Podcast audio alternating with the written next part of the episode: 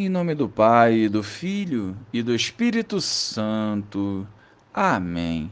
Bom dia, Jesus. Olhai com bondade e misericórdia por nossas faltas e nos converta para melhor vivermos a tua vontade. Enche-nos com o teu Santo Espírito e nos liberte de tudo que nos impede de avançar. Amém.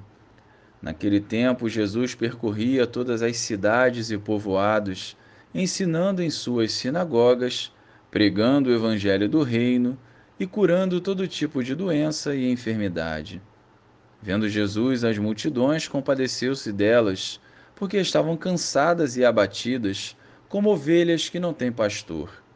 Então disse aos seus discípulos: A messe é grande, mas os trabalhadores são poucos. Pedi, pois, ao dono da messe que envie trabalhadores para a sua colheita.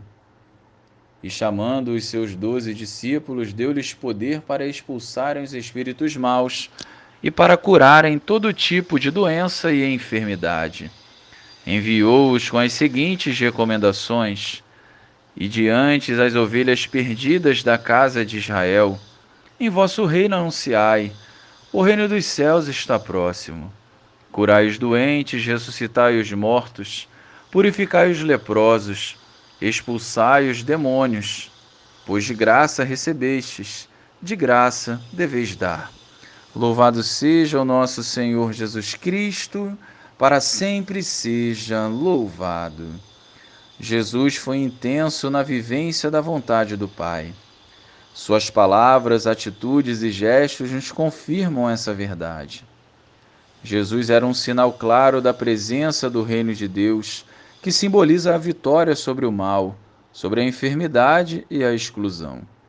Os discípulos acompanhavam o Mestre, aprendiam e amadureciam a fé, para no tempo propício poderem testemunhar sem medo a verdade. No mundo atual, cabe a nós essa missão. Como cristãos verdadeiros, fiéis à doutrina da Igreja e em comunhão com o Senhor, não devemos guardar os dons confiados a nós. De graça recebemos, de graça devemos ofertar. É preciso pregar e viver o Evangelho com a mesma intensidade de Jesus, na certeza que o triunfo sobre o diabo é certo.